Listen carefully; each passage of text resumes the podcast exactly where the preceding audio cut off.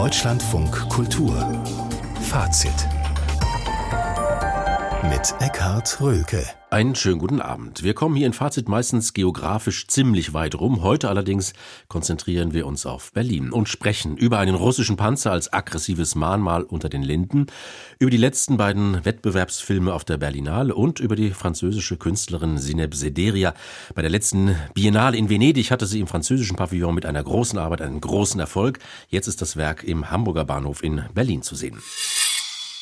Ende März wurde ein russischer Panzer T-72 in einem Dorf in der Nähe von Kiew durch eine Panzermine zerstört. Jetzt steht dieser Panzer in Berlin zentral, prominent, demonstrativ unter den Linden vor der russischen Botschaft.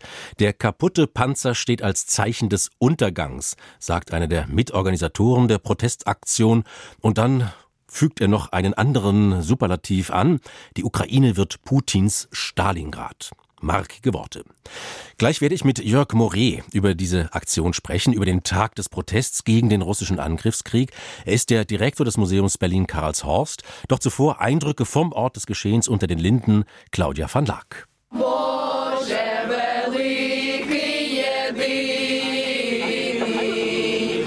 ukrainischer Kinderchor vor einem zerstörten russischen Panzer und das direkt gegenüber der russischen Botschaft in Sichtweite des Brandenburger Tores. Tod versus Leben. Größer könnte die Symbolik kaum sein. 44 Tonnen schwer, 3,50 Meter breit, fast 7 Meter lang. Ein Panzer T-72, noch sowjetischer Bauart ist es. Ende März bei Butscha von ukrainischen Soldaten zerstört. Der Initiator der politischen Kunstaktion, Enno Lenze. Ich wollte einen, der auf einer Seite möglichst intakt und auf einer möglichst kaputt ist, um diese Vergänglichkeit zu zeigen. Und ich bin dann wirklich wochenlang die Panzerfriedhöfe abgefahren und habe gesagt, dieser zeigt sehr gut, was ich zeigen möchte, worum es mir geht. Und ähm, dann muss man eben den Inhaber finden, was nicht so einfach ist, wie man glaubt, weil äh, auch dort gibt es Verordnungen und Gesetze, die das regeln. Und dann eben mit dem Inhaber, dem ukrainischen Verteidigungsministerium, gefeilscht, dass ich ihn rüberholen darf. Die Berliner Behörden verweigerten zunächst die Genehmigung, den Panzer vorübergehend vor der russischen Botschaft aufzustellen. Lenze zog vor das Verwaltungsgericht und gewann. Ich möchte zum einen, dass der Krieg in der Ukraine nicht vergessen wird, die ganzen zivilen Opfer, die es dort gibt, die militärischen Opfer. Es ist halt ein Vernichtungskrieg, ein Völkermord. Und äh, ich möchte den Leuten hier zeigen, wie so Krieg in der Praxis aussieht, aber ohne Schockbilder oder ohne irgendetwas, wo man sich angewidert wegdreht. Das hilft nicht, das vermittelt nichts. Eine Friedensbotschaft ist das allerdings auch nicht. Trotz der Einschusslöcher, trotz des zerstörten Turms wirkt der Panzer aggressiv. Ist doch das Rohr direkt auf die russische Botschaft gegenüber gerichtet. In der russischen Botschaft selber ist niemand zu sehen. Die Fenster dunkel, die Gardinen zugezogen, die Rollos hinuntergelassen. Die Polizei hat sowohl den Bürgersteig vor der Botschaft gesperrt, als auch den Boulevard unter den Linden selber. Alles mit rot-weißen Sperrgittern abgeriegelt. Direkte Angriffe auf das Botschaftsgebäude sollen so verhindert werden. Claudia van Lack. Am Telefon ist nun Jörg Moret. Er ist der Direktor des Museums Berlin-Karlshorst, ein Ort von großer historischer Bedeutung. Dort haben die Oberbefehlshaber der Wehrmacht in der Nacht vom 8. auf den 9. Mai 1945 die bedingungslose Kapitulation unterzeichnet. Zu sehen ist dort die Dauerausstellung Deutschland und die Sowjetunion im Zweiten Weltkrieg. Herr Moret am Telefon. Schönen guten Abend. Guten Abend, Herr Rölke. Im Herbst haben Sie die Idee, einen zerstörten Panzer im öffentlichen Raum in Berlin zu präsentieren, hier in unserem Programm Deutschlandfunk Kultur als effekthascherisch bezeichnet. Haben Sie Ihre Einschätzung heute revidiert?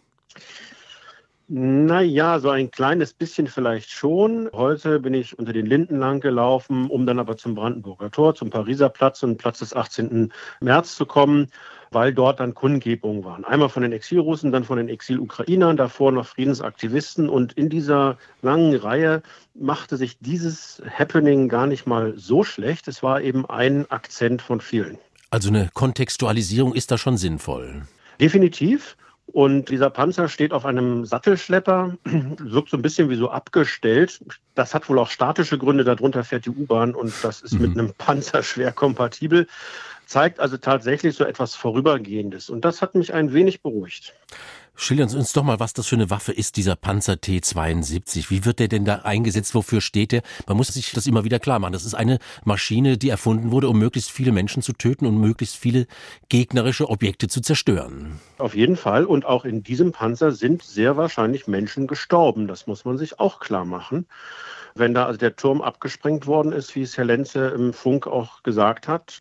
Es ist eine Kampfmaschine, es ist ein Kampfpanzer, weiterentwickelt. Damals war das ein wirklich guter Panzer, um es mal so zu sagen. Und die Tatsache, dass er auch heute noch in den Lagerhallen der Militärs steht, zeigt schon, dass er noch seinen Sinn hat.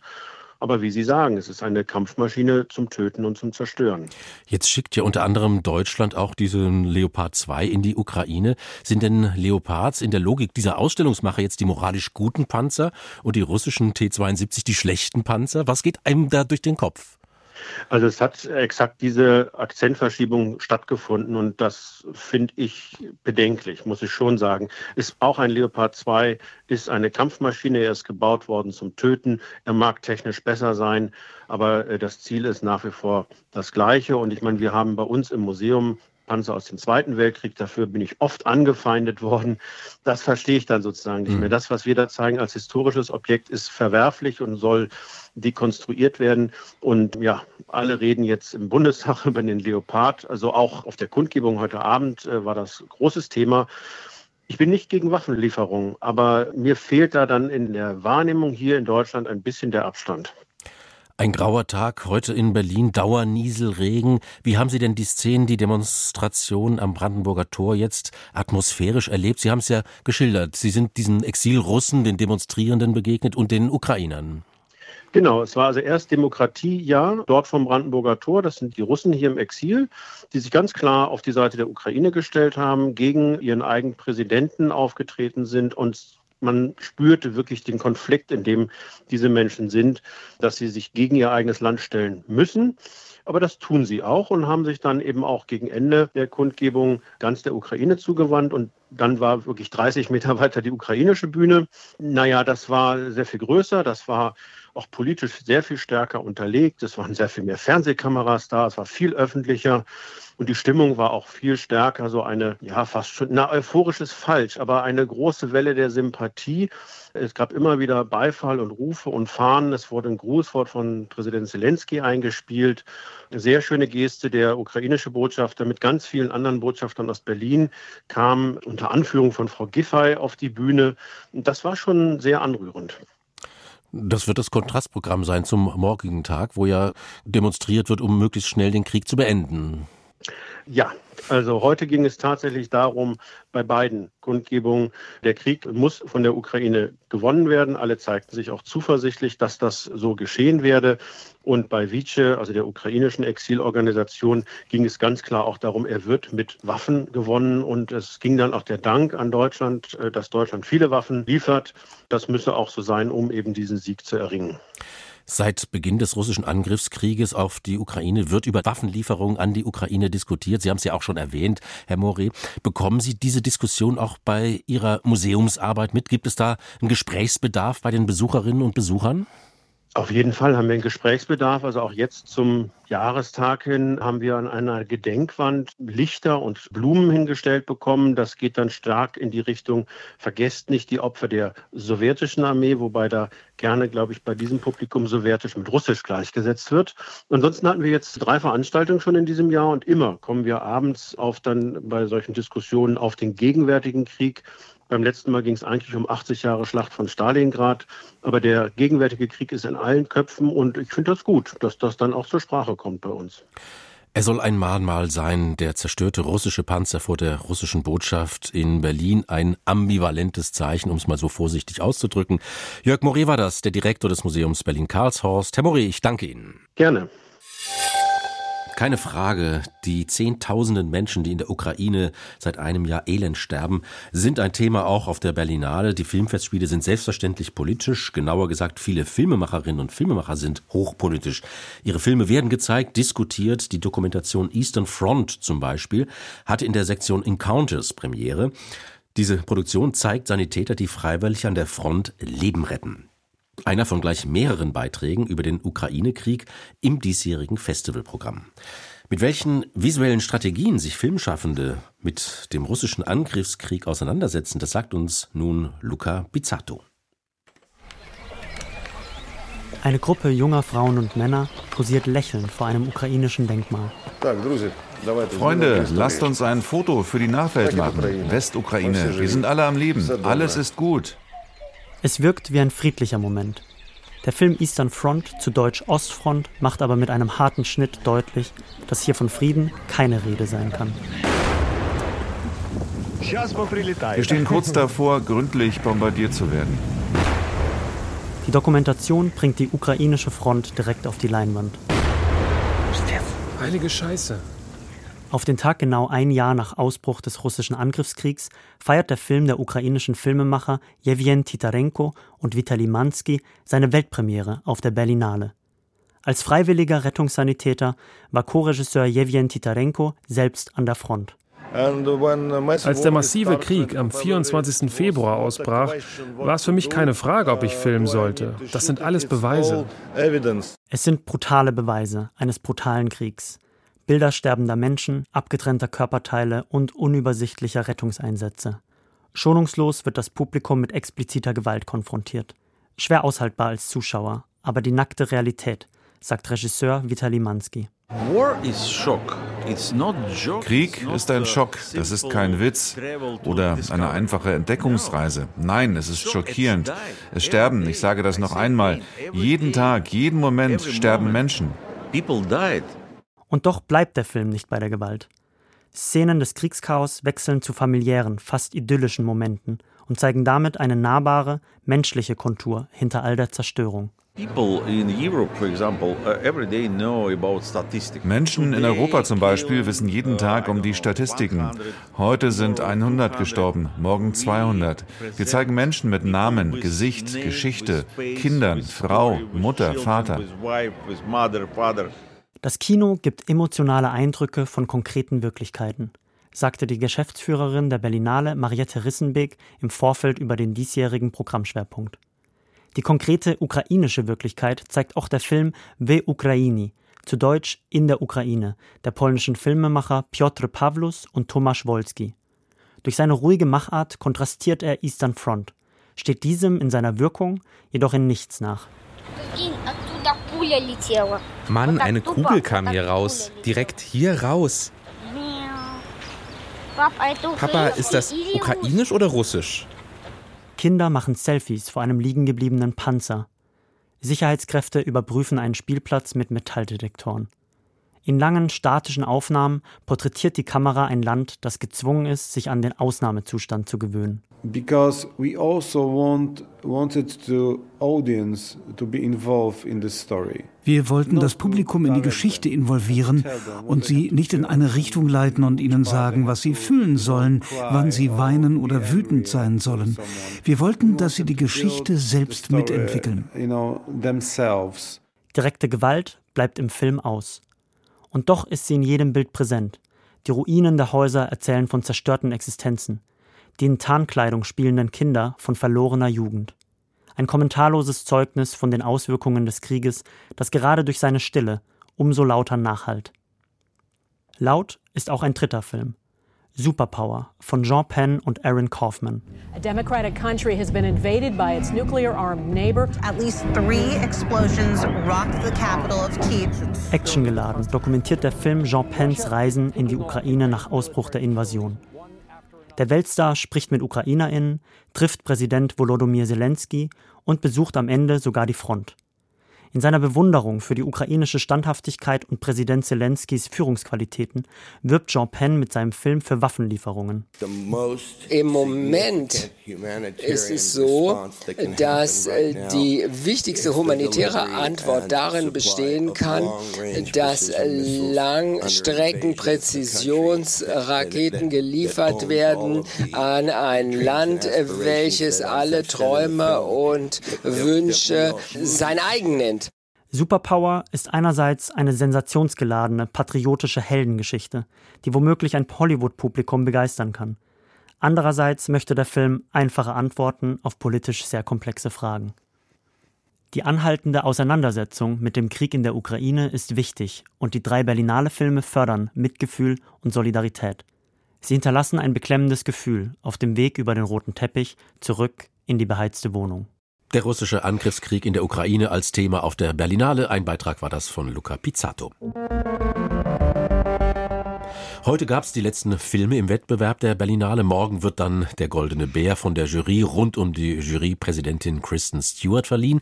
Und da wir ja hier in Fazit den Wettbewerb komplett abbilden, wollten wir heute noch flux über die letzten beiden Wettbewerbfilme sprechen und auch die Gelegenheit nutzen, ein bisschen vielleicht über die möglichen Gewinner zu spekulieren. Und dafür ist unser Filmkritiker Patrick Welinski ins Studio gekommen. Hallo, schönen guten Abend. Guten Abend, hallo. Christoph Hochhäusler ist der letzte deutsche Regisseur, der ins Rennen um den Goldenen Bären gegangen ist.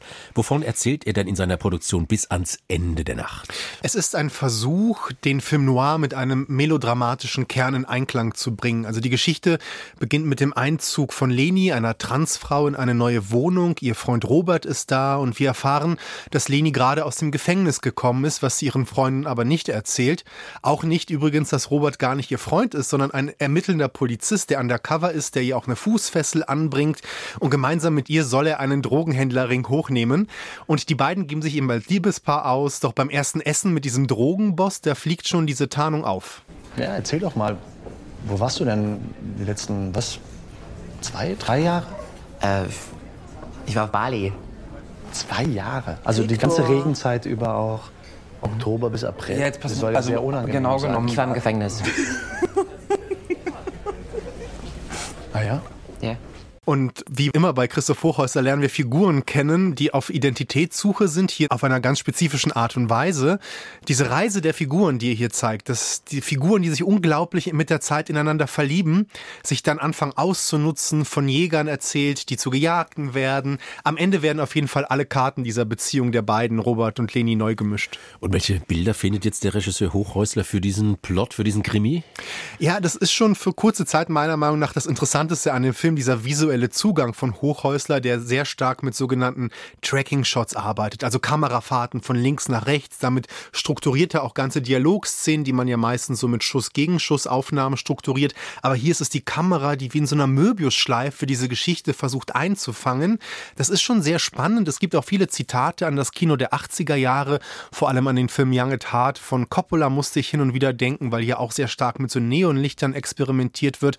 Doch ich fand schon, dass man die ganze Zeit dieser Figurenkonstellation, auch diesem Krimi-Plot auf Distanz bleibt. Also man würde die beiden gerne näher an sich heranlassen, egal ob sie jetzt Verbrecher sind und keine Erlösung bekommen oder nicht, aber so über diese Stilübung hinaus behauptet der Film etwas zu sein, was er vielleicht am Ende gar nicht ist. Dieser Genrefilm über einen schwulen Polizisten und seine Transfreundin, das klingt ja sehr trendy, ja. Herr Wilinski. Ist das eine neue Art Genrefilm? Das wäre es gewesen, wenn es aufgegangen wäre. Irgendwas muss bei den Drehbucharbeiten passiert sein, denn dem Film geht der eigene Mut irgendwann flöten. Und ich fand das auch ärgerlich, weil er aus dieser queeren Figur nichts macht. Es könnte genauso gut eine Cis-Figur sein. Und am Ende müsste man vielleicht sagen, dass die queere Figur den Film nicht queert. Und das ist irgendwie dann schon falsch.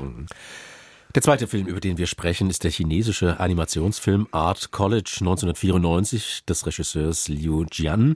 Er erzählt von Kunststudierenden der Chinese Southern Academy of Arts. Wieso ist dieser Film 1994 ausgerechnet angesiedelt? Ja, weil das so ein Zeitpunkt ist, wo diesen Studenten eine gewisse Art Freiheit blüht. Die sind alle kurz vor ihrem Abschluss, arbeiten an ihren Abschlussarbeiten. Die hören aber auch gerne Nirvana. Das sind so Slacker-Jungs vor allem mit so Haaren ins Gesicht. Die rauchen gerne, haben die Kopfhörer um die Ohren. Und sie träumen halt von dieser westlichen Kunst, von der sie zum ersten Mal hören. Sie hören was von Duchamp, sie hören was von Fluxus. Und das finden sie so spannend, dass das so anders ist als das, was ihnen dabei gebracht wird. Doch gleichzeitig wissen wir als Zuschauer, 1994, in drei Jahren wird Hongkong zurück an China gegeben. Diese Freiheit, die dort suggeriert wird, das ist keine. Und das weiß eben der Film und zeigt dieses Leben dieser jungen Absolventen dieser Kunsthochschule als reine Illusion. Sie würden gerne diese Freiheit, dieses Leben in Freiheit leben, aber das werden sie nicht tun. Und so langsam blüht ihnen das, dass das einfach alles nur Illusion sein wird. Und deshalb ist das ein sehr schmerzhafter, sehr trauriger Film, weil er von dieser Desillusionierung erzählt. Ich hatte es gesagt, ein Animationsfilm und deswegen natürlich die Frage, welchen Stellenwert hat denn die Animation dabei? Das ist eine sehr interessante Animation, die ist handgemalt, sehr flächig, wenig Bewegung, also viel Flächen in den Gesichtern und alles an Bewegung und Emotion packt der Regisseur in die Dialoge, was es manchmal recht anstrengend macht, dem Film zu folgen, das gebe ich zu, aber es ist schon interessant, wie er dadurch in diesen Episoden immer wieder diesen Stillstand dieser Figuren zeichnet. Also es ist wirklich eine Jugend in Trauer, eigentlich müsste hier Aufbruch sein und Punk und wildes Leben, aber hier ist nichts. Sie wissen, sie werden am Ende Werbeplakate designen vielleicht oder sie gehen ins Exil. Mhm. Und diese Trauer über ein Leben, das nicht gelebt werden kann, das durchzieht diesen ganzen Film und dadurch auch die Ästhetik des Films. Sie haben jetzt alle 19 Wettbewerbsfilme gesehen, Herr Wilinski. Haben Sie, haben Ihre Kolleginnen und Kollegen einen eindeutigen Favoriten? Hat sich da sowas rausgemändelt? Ja, ich glaube, wenn es nach den Kritikerinnen und Kritikern geht, ist Christian Petzold einfach dran. Für Roter Himmel gönnt ihn, glaube ich, jeder den Goldenen Bären. Als zweiter Favorit ist die Mexikanerin immer wieder genannt worden mit Totem Lila Aviles heißt die Regisseurin. Auch ein sehr schöner, spannender, gut gebauter Film. Aber am Ende setzen zurzeit alle ihr Geld auf Christian Petzold. Die letzten beiden Wettbewerbsfilme bei der Berlinale, morgen dann das große Finale mit dem Goldenen Bär, selbstverständlich auch bei uns hier in Fazit Deutschlandfunk Kultur. Patrick Welinski für heute. Besten Dank. Bitte. Deutschlandfunk Kultur. Kulturnachrichten. Der israelische Dirigent Omer Meir Welber wird vom Sommer 2025 an Generalmusikdirektor der Hamburgischen Staatsoper und Chefdirigent des Philharmonischen Staatsorchesters Hamburg. Das teilte die Kulturbehörde in der Hansestadt mit. Der 41-Jährige folgt damit auf den amerikanischen Dirigenten Kent Nagano, der dieses Amt seit 2015 innehat. Zu seinen Plänen sagte Welber in Hamburg. Ich glaube sehr an Extremsachen, aber auch an richtiges Repertoire. Und ich finde, das ist immer schön, eine Bohème in Freitagabend haben. Und es ist auch immer fantastisch, ein Grand Macabre am Dienstag haben. Und ich denke, die Idee ist, dass man muss immer Balance finden. Derzeit ist Welber gleichzeitig Musikdirektor der Volksoper Wien und des Teatro Massimo Palermo sowie künstlerischer Leiter des Toscanini Festivals. Die Universität Bonn hat sich von der Politologin Ulrike Gero getrennt. Das gab die Publizistin auf Twitter bekannt. Dort schrieb sie, ihr sei wegen eines Plagiats in einem nichtwissenschaftlichen Buch von 2016 zu Ende März gekündigt worden. Sie will gegen den Schritt vorgehen. Die Universität selbst bestätigte, dass arbeitsrechtliche Schritte gegen die Wissenschaftlerin eingeleitet worden seien. Gero ist in Bonn seit 2021 Professorin für Europapolitik. Bei dem genannten Buch handelt es sich um den Bestseller Warum Europa eine Republik werden soll. Die Wissenschaftlerin soll hier an mehreren Stellen die Autoren von Zitaten zwar genannt haben, aber nicht jede Übernahme korrekt ausweisen, mit An- und Abführungszeichen. Gero ist in den vergangenen Jahren einem breiten Publikum durch ihre Kritik an den Corona-Maßnahmen bekannt geworden. Die hessische Landesregierung und die Stadt Frankfurt sagen ein Konzert von Roger Waters in Frankfurt ab. Die Stadt teilte mit, der Grund dafür sei das anhaltende israelfeindliche Auftreten von Waters. Er sei einer der, so wörtlich, reichweitenstärksten Antisemiten der Welt. Der Mitgründer von Pink Floyd war in der Vergangenheit mit anti-israelischen Aktionen in Erscheinung getreten. Beispielsweise ließ er auf Konzerten Ballons in Schweineform aufsteigen, auf denen ein Davidstern abgebildet war. Frank Angermund. Der Ex-Pink Floyd-Frontmann habe dem Publikum auch mehrfach mitgeteilt, dass seine Auftritte als Ausdruck seiner politischen Haltung zu sehen seien. Und dann führt der Magistrat noch den Veranstaltungsort als Grund für die Absage an, denn 1938 sind 3000 jüdische Männer aus dem Rhein-Main-Gebiet in der Festhalle misshandelt worden und sie sind später in KZs deportiert worden. Deshalb sieht sich der Magistrat zur Absage des Konzerts gezwungen. Die Schriftstellerin Ines Geipel ist mit dem Erich-Löst-Preis 2023 ausgezeichnet worden. Geipel sei eine der wirkmächtigsten Stimmen zur Aufarbeitung des DDR-Regimes und der nationalsozialistischen Diktatur, heißt es in der Begründung. Die ehemalige DDR-Leistungssportlerin ist Professorin für Verskunst an der Berliner Hochschule für Schauspielkunst Ernst Busch. 1989 floh sie nach Westdeutschland, 1996 kam ihr erstes Buch heraus. Die Preisträgerin sagte, die Verzahnung von Nationalsozialismus und DDR-Diktatur bleibe das Basisbrot der deutschen Frage. Der Preis wird von der Medienstiftung der Sparkasse Leipzig ausgelobt und ist mit 10.000 Euro dotiert. Die Theaterregisseurin Daniela Löffner gilt als Fachfrau für großes psychologisches Theater. Mit ihrer empathischen Turgenev-Adaption Väter und Söhne war sie 2015 zum Theatertreffen eingeladen. Auch danach hat sie sich vielen Stücken und Romanen des 19. und 20. Jahrhunderts zugewandt. Thomas Mann, Maxim Gorki, Arthur Schnitzler oder auch Gerhard Hauptmann. Am Deutschen Theater in Berlin hat sie jetzt ein Gegenwartsstück aus England inszeniert, Am Strand der weiten Welt von Simon Stevens. Der vielfach ausgezeichnete Dramatiker ist ein Experte auch für psychologisches Theater und er ist auch dafür bekannt, Well-Made Plays zu verfassen. Barbara Behrendt ist aus der Premiere ins Fazitstudio gekommen. Schönen guten Abend. Schönen guten Abend. Der Strand, die weite Welt, auch wenn man den Titel ja nicht immer ganz ernst nehmen sollte, das klingt doch ein bisschen episch. Was ist das denn für ein Stück? Worum Worum geht es denn da? Ja, der Titel stammt aus einem Gedicht von John Keats. Ist ja auch ein Melancholiker und Romantiker, der darin nach der äh, verlorenen Liebe, nach der vergangenen Liebe, nach dem uneingelösten Leben fragt. Und so ist es eigentlich auch hier, obwohl es jetzt erstmal eher prosaisch daherkommt an diesem Abend. Also es ist kein neues Stück von Simon Stevens. Es stammt aus dem Jahr 2006, ist in Deutschland aber noch wenig gespielt worden. Und wie so oft bei Stevens spielt es in so einer durchschnittlich daherkommenden Familie in der Mittelschicht in England. Die Mutter im Stück ist jung schwanger geworden, hat die Schule abgebrochen, arbeitet jetzt in so einem Maklerbüro. Der Vater hat die Firma seines Vaters übernommen, restauriert alte Häuser. Der Großvater ist Alkoholiker, was aber alle so halbwegs tolerieren. Und dann gibt es die beiden Söhne. Alex ist 18 und Christopher ist 15 und Alex hat seine erste Freundin Sarah. Alex, hol uns doch bitte noch ein paar Kippen. Chris, ich warte auf Sarah. Ich kann sehr gut allein auf sie warten. Sie kennt dich doch gar nicht. Das wird sich dann schnell ändern. Ich bin usnett zu ihr. Hör mal, Chris, wenn du dich aufpasst, dann denkt sie, du bist einfach nur weird, weißt du? Ey, die Packung ist aber gleich alle. Kannst du doch selber welche holen, Bill. Ey, wo ist denn die eigentlich? Es ist halb neun, die müsste doch schon längst da sein. Kommt sicher gleich. Hoffentlich. Oder du hättest sie auch einfach morgen Abend bei den Eltern kennenlernen können. Ich wollte sie vor Mom und Dad kennenlernen, okay? Nicht zu glauben, dass Mom und Dad sie bei uns übernachten lassen. Habt ihr dann eigentlich in der Nacht so richtig Sex? Was soll das denn jetzt, Chris? Wo biegst du denn jetzt ab?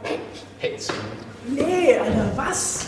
Ja, man hört es schon, es ist auch so ein bisschen eine Coming-of-Age-Geschichte. Mhm. Eigentlich sehr schön erzählt, man spürt aber hier eben auch diese Dialoge sind schon sehr direkt und auch ein bisschen banal sogar fast. Und das plätschert eben alles so unaufgeregt und unterspannt dahin, bis dann die Katastrophe eintritt. Christopher wird vom Auto überfahren und stirbt. Und plötzlich werden alle kleinen Risse in diesem Familiengebilde, die vorher gar nicht so dramatisch gewirkt haben, immer tiefer. Der Alkoholismus des Großvaters, dann auch diese laue Ehe der Eltern, der Bruder, der zu Hause nicht mehr aushält. Es klingt banal, aber das Besondere ist, wie Simon Stevens das erzählt. Der spart den Unfall, also das große Drama, komplett aus, setzt es wieder drei Monate später dann mit Teil zwei an. Also es geht eben gerade nicht um die große Erschütterung, sondern es geht um die Tragik in den kleinen, in den leisen Momenten, die hm. in diesem Leben danach stecken. Sie sagen, Frau Behrendt, die Katastrophe, der Unfall des Sohnes, der wird äh, ausgespart, dieser Unfall in diesem Stück. Bekommt denn die Geschichte auf der Bühne trotzdem irgendeine Dringlichkeit oder plätschert das so, wie Sie es ja auch gesagt haben, so ein bisschen vor sich hin? Ja, das ist eben genau die Herausforderung. Das ist so ein psychologisch genaues Stück, auch wenn es auf der Oberfläche so banal wirkt. Das ist wie so ein Mobile. Also da gerät ganz schnell was aus dem Gleichgewicht, wenn man Akzente verschiebt und das genau macht aber Daniela Löffner. Und ich finde nicht zum Positiven des Abends. Also ein Beispiel bei dieser Familie Holmes liegt ja schon am Anfang einiges im Argen, wie halt in jeder Familie. Und die Ehe von Peter und Alice ist eben schon schon in der ersten Szene einfach nicht so wahnsinnig harmonisch. Das ist einfach grauer Alltag. Hier aber wirkt bis zu Christophers Tod alles wirklich wie Friede, Freude, Eierkuchen. Alle sind mhm. wahnsinnig herzlich und nett zueinander, bis dann das Unglück hereinbricht. Und die Figuren plötzlich ganz andere werden. Oder es gibt die Szene, in der Alice fast eine Affäre mit ausgerechnet dem Mann anfängt, der Christopher überfahren hat, weil der eben kommt und sich tausendfach entschuldigt. Hier ist es eine Frau, es ist eine lesbische Anziehung, was absolut denkbar ist, aber die beiden fallen dann gleich so übereinander her. Es ist alles ein bisschen gröber, ein bisschen hölzerner, emotional überspitzt und ich würde auch sagen psychologisch ungenauer. Und deshalb ist es dann mitunter auch ein bisschen zäh und angestrengt, weil man irgendwie das Gefühl hat, diese Gefühle werden behauptet. Ein realistischer Stoff. Beschreiben Sie doch ein bisschen das Bühnenbild, das Setting. Das Bühnenbild hat mir wirklich gut gefallen von Wolfgang Menadi. Das ist ein schöner Kontrast zu diesem Realismus des Stücks. Das ist ein weißes Rund, das sich dreht und sich aber auffächern kann wie so eine Spirale, sodass unterschiedliche Ebenen entstehen und man auch das Gefühl hat, der Erdboden tut sich immer so ein Stück weit auf, hier und da in den Szenen. Und darauf sind so unterschiedliche Möbelstücke platziert, eine Gitarre, ein Kühlschrank, ein Stuhl, die dann ab und zu mal rausgezogen werden werden können. Und alle SchauspielerInnen sitzen halt den ganzen Abend über auf der Bühne zusammen, spielen gemeinsam, schauen sich beim Spielen zu. Das macht Daniela Löffner eigentlich fast immer so. Und am Ende schwebt dann aber noch so ein hölzerner Balken über der ganzen Familie, den dieser Vater da aufgestellt hat als Restaurator, wie so ein Damoklesschwert. Und das war mir dann auch wieder einfach ein Stück weit zu dick mhm. aufgetragen. Jetzt möchte ich natürlich auch wissen, wie Sie die Akteurinnen empfunden, erlebt haben, Frau Behrendt. Daniela Löffner hat ja schon häufiger mit dem bewährten Deutsche Theaterensemble zusammengearbeitet, mit Alexander Kuhn, mit Kathleen Morgenmeier, Katrin Wichmann. Können Sie das Stück tragen? Also im Grunde genommen können sie das schon, weil das einfach wirklich sehr gute Schauspieler sind. Das ist schon ein tolles Ensemble. Alexander Kuhn ist dieser Vater Peter, der erst so ganz naiv und schluffig daherkommt und dann aber immer wütender und vehementer und verzweifelter wird. Und Kathleen Morgenmeier ist eine Schauspielerin, die Verzweiflung ohnehin wirklich sehr überzeugend spielen kann. Niklas Wetzel als dieser Alex äh, hat mir auch sehr gut gefallen. Aber wie gesagt, es ist alles ein bisschen zu bedeutungsschwanger. Es ist ein bisschen dick aufgetragen, was die da alle machen, weil die sich wahnsinnig schnell verändern von dieser heilen Familie hin zu diesem Unglück, zu diesem Ausagieren dann am Ende. Und das passt nicht so gut zu diesem psychologischen Realismus von Simon Stevens, auch wenn es in Teilen wirklich auch ein berührender Abend ist mhm. und auch überzeugen kann. Das ist vielleicht jetzt auch ein bisschen Jammern auf hohem Niveau, was ich hier anprangere, weil Daniela Löffner eben auch schon so starke Abende gemacht hat. Ich würde sagen, das ist eher ein Abend so auf der mittleren Ebene. Am Deutschen Theater in Berlin am Strand der weiten Welt von Simon Stevens, inszeniert von Daniela Löffner und rezensiert von Barbara Behrendt. Dankeschön. Sehr gerne. Die Künstlerin Sineb Sedira. Auf der 59. Venedig-Biennale im vergangenen Jahr war ihr Pavillon, der französische, eine kleine Sensation und ein früher Favorit. Sediras Installation Dreams Have No Titles begeisterte BesucherInnen und die Jury und sie bekam eine lobende Erwähnung. Die beiden Kuratoren des französischen Pavillons, Till Fellrath und Sam Bardwell, sie leiten seit Beginn des vergangenen Jahres den Hamburger Bahnhof in Berlin und haben diese aufwendige Inszenierung nun als Auftakt ihres eigenen Programms nach Berlin geholt.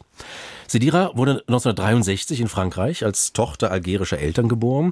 Sie hat in dieser Ausstellung die Sets von aktivistischen Filmklassikern nachgebaut, die sich mit der Unabhängigkeit Algeriens von Frankreich beschäftigen. Und sie hat Filmszenen mit ihrer eigenen Biografie verwoben. Wie man sich das alles vorstellen muss, das wird uns nun Laura Helena Wurth erklären. Schönen guten Abend. Hallo. Hallo, guten Abend. Zu sehen sind in der Ausstellung sehr spezielle Filme, glaube ich, die bestimmt nicht jeder kennt. Muss man denn ein Cineast sein, um diese umfassende Arbeit verstehen zu können?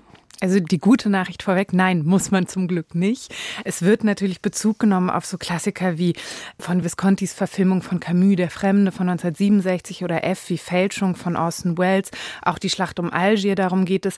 Aber selbst wenn man alle diese Filme nicht erkennt, das macht absolut gar nichts, weil Sidira hat eben die Filmsets aus diesen Filmen nachgebaut. Das heißt, man geht quasi selber hinein und wird so mhm. hineingesogen, selbst wenn man nicht genau weiß, in welchen Film. Aber diese Filme beschäftigen sich eben alle alle auf die eine oder andere Weise mit der Unabhängigkeit Algeriens von Frankreich, was eben auch eng mit ihrer eigenen Geschichte verbunden ist. Aber das erfährt man dann im Verlauf. Am Anfang wird man nämlich erstmal in eine große Tango-Szene eingeführt. Da sieht man eine Bar, da stehen Weingläser, die sind gefüllt, sind Bistrotische um diese Tanzfläche gebaut und dann geht so ein Tango los und ein Paar kommt rein und legt diesen Tango dorthin.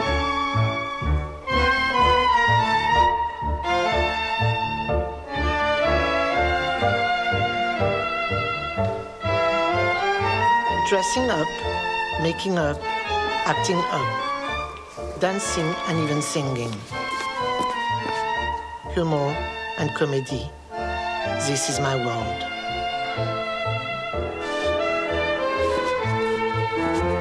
Das war jetzt aus dem Film von Le Bal von Ettore Scola. Und selbst wenn man das nicht weiß, dann ist das eine super beeindruckende Szene, wie diese Leute da durch diesen Ausstellungsraum tanzen. Und das ist natürlich auch sehr passend jetzt zur Berlinale, dass man so eine Verbeugung vor großen Filmen damit eine Ausstellung mhm. hier in Berlin eröffnet. Neben den Filmsets hat die Künstlerin Sedira auch noch einen eigenen Film gemacht. Was sieht man denn in dem? Der Film ist ein Zusammenschnitt aus diesen Filmen, aus denen sie diese Sets nachgebaut hat und aber auch Szenen, die sie da drin dann wieder gedreht hat. Also das ist quasi ein Film über einen Film in einem Film, also so ein en abîme. Das ist, geht immer weiter, ist eigentlich so ein Kaleidoskop und erzählt eigentlich ihre eigene Lebensgeschichte. Sidira ist auch die Erzählerin, die uns da durchführt.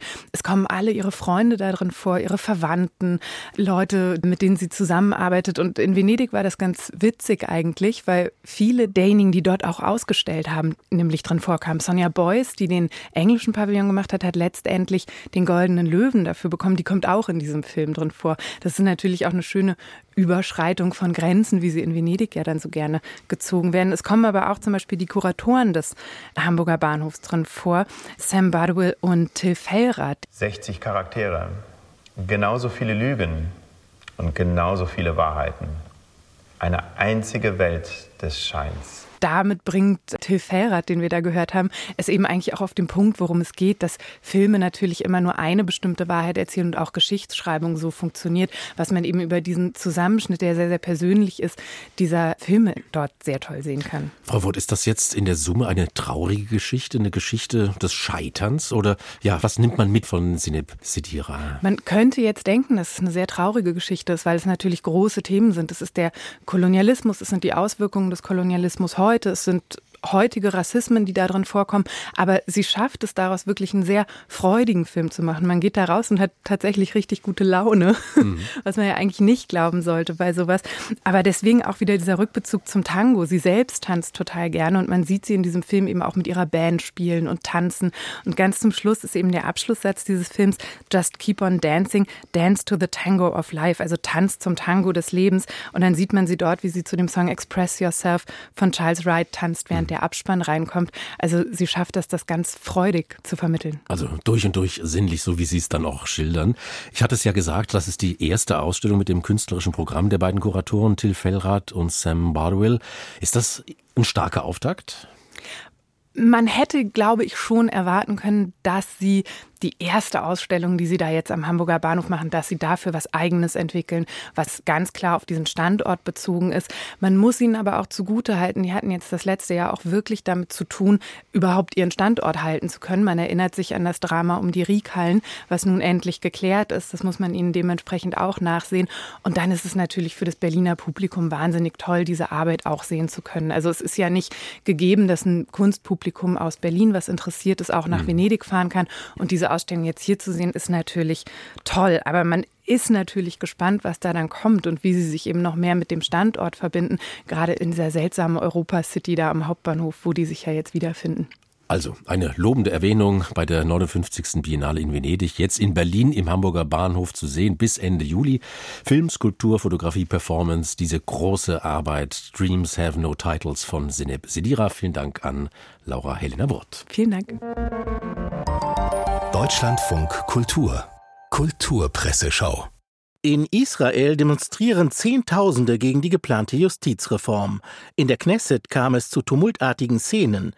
Präsident Herzog warnte nun vor einem Bürgerkrieg. Realistisch oder überzogen? fragt Tanja Martini in der Wochentaz den israelischen Soziologen Nathan Schneider. Und der antwortet erfrischend überraschend: realistisch und überzogen. Den vermeintlichen Widerspruch in sich löst Schneider so auf. Bürgerkrieg hat was sehr Dramatisches. Man denkt an Phalangisten, die durch die Dörfer ziehen und Leute erschießen. So weit wird es nicht kommen. Aber es gibt einen ideellen Bürgerkrieg, weil es um verschiedene Beschreibungen der israelischen Lebenswelten geht, die so auseinanderklaffen, dass sie kaum noch miteinander ins Gespräch kommen können. Auch in den USA und Großbritannien und in abgeschwächter Form in Deutschland sind die Gesellschaften gespalten, und zwar bei der Frage, ob man heute als problematisch, etwa rassistisch empfundene Worte aus Kinderbüchern streicht bzw. durch andere ersetzt, oder ob man auf die Kraft des historischen und aufklärerischen Einordnens vertraut. Nun hat der britische Verlag Puffin Books allerdings auf sehr radikale Weise die Werke des Bestseller-Autors Roald Dahl geglättet.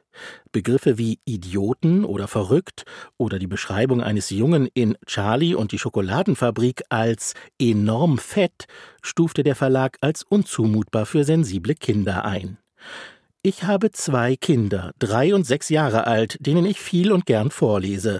Und vielleicht liegt es daran, dass mir die Empörungsbereitschaft fehlt, um nach Verboten zu schreien, wenn ich mal ein Wort in einem Buch unpassend finde, schreibt Tobias Becker im Spiegel und vermutet, Simon Rushdie habe mit seinem Urteil recht, in diesem Fall handle es sich um Zensur. Wer die grotesken, manchmal makabren und düsteren Werke des Autors Dahl kennt, dem drängt sich der Verdacht auf, dass aus einem Abenteuerspielplatz ein Bällebad werden sollte.